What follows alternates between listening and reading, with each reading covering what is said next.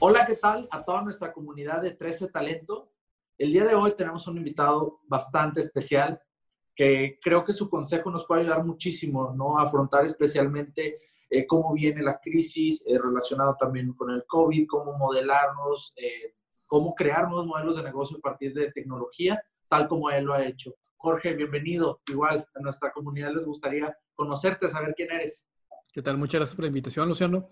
Yo soy Jorge Casares, dirijo la empresa de Buox Wealth Management, donde administramos inversiones en los mercados de valores y también damos consultoría eh, a empresas de distintos tamaños, siempre en la parte financiera, desde proyectos de inversión, gobierno corporativo, costeos, rentabilidad, todos esos análisis para que los líderes de los negocios puedan tomar mejores decisiones.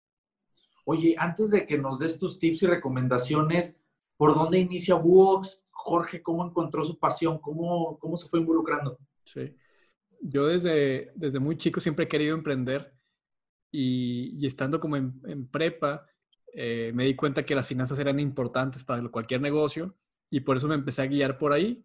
Books nace hace cuatro años, ya casi cinco años. Eh, iniciamos como una consultoría y luego agregamos el servicio de, de, inversiones, que para hacerlo necesitamos un permiso del gobierno, que solo tenemos como 35 personas físicas en todo México.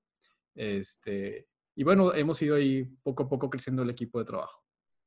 Oye, pero de todo esto, ¿qué le puedes recomendar a todos estos emprendedores que dicen, oye, pues bueno, yo no entré por la parte de finanzas, ¿no? Yo entré por marketing, haciendo productos, agencias, eh, o comercializando servicios. ¿Qué, ¿Cuál es el tip financiero ahí que le puede recomendar a la gente para que se involucre?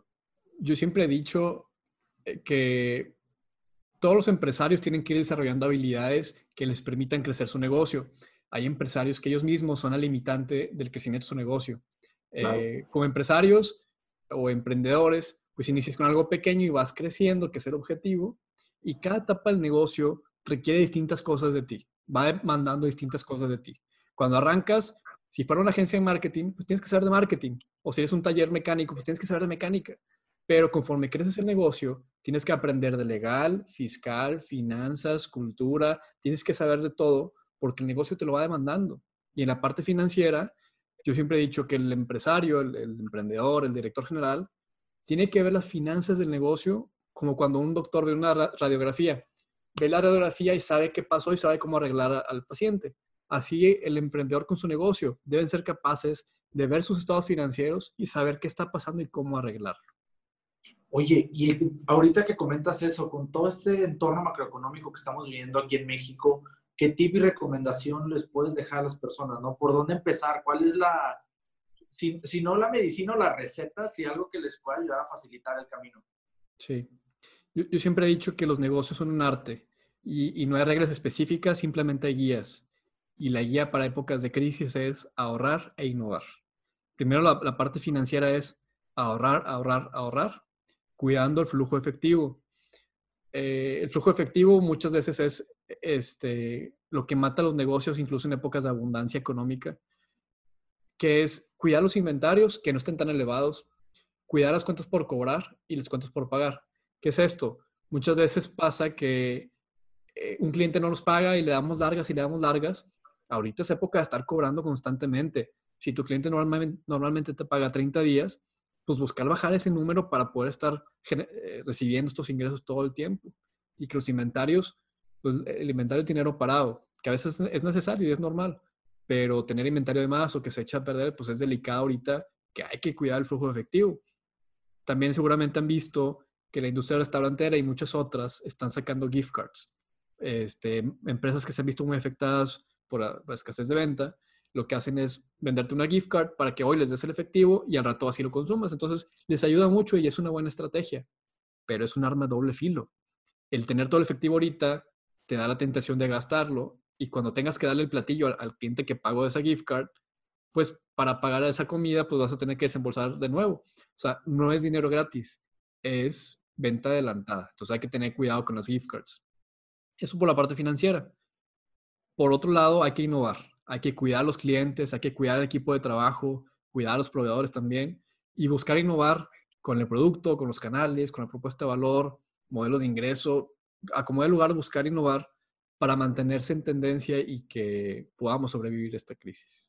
Oye, que ahorita que, bueno, ya mencionabas de las cuentas por cobrar, ¿no? Las ventas anticipadas, pero también si en el tema de tecnología, yo soy una empresa que ya tiene mucho tiempo haciendo las cosas de una misma manera, ¿no? ¿Cómo, cómo, o sea, cómo poder eh, impulsar o cambiar ese paradigma de que los negocios, eh, o sea, la parte tradicional tiene que irse mudando de a poco en un tema digital? Pues, como dice Darwin, eh, con la teoría de evolución, no va a sobrevivir el más fuerte o el más veloz, va a sobrevivir quien se pueda adaptar mejor. Y ahorita son épocas distintas y el que se pueda adaptar va a sobrevivir esta crisis y, y la gente y las empresas que sobreviven a esta crisis van a, salir, van a salir fortalecidas, van a salir muy fuertes. Porque ya he estado viendo varios de mis clientes de la consultoría que solo vendían por canales tradicionales, una tienda física. Con esto que tenían que cerrar, se ven obligados a lanzar la tienda en línea y ahora incluso les va mejor que antes. Y en esta crisis, donde todo el mundo ve pesimismo, hay mucha gente que está vendiendo más. Hay oportunidades para quien se pueda adaptar. Muchísimas empresas famosas han surgido durante las crisis, como Uber o, antes IBM.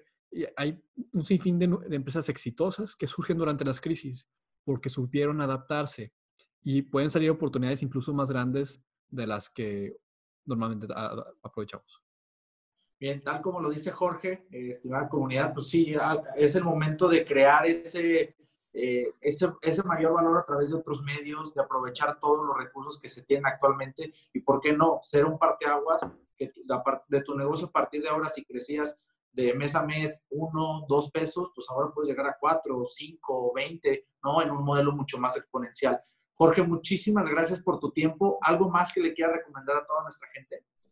Eh, pues última recomendación que yo he visto que, puede ser útil, va a pasar. Esto va a pasar, hay que verlo con optimismo, con, hay que ver las oportunidades y aunque sí es una época difícil, va a pasar y saldremos más fortalecidos. Entonces, ánimo, eh, que, esto no, no va a ser para siempre. Muchísimas gracias, Jorge. Si alguien más quiere información de Jorge, de, los servicios que tiene, pues una consultoría y servicios financieros, por aquí les compartiremos la liga de, eh, a sus redes sociales donde pueden tener contacto directo. Jorge, muchísimas gracias. A todos los demás, nos vemos la siguiente semana en los videoblogs de Crece desde casa. Hasta luego. Gracias.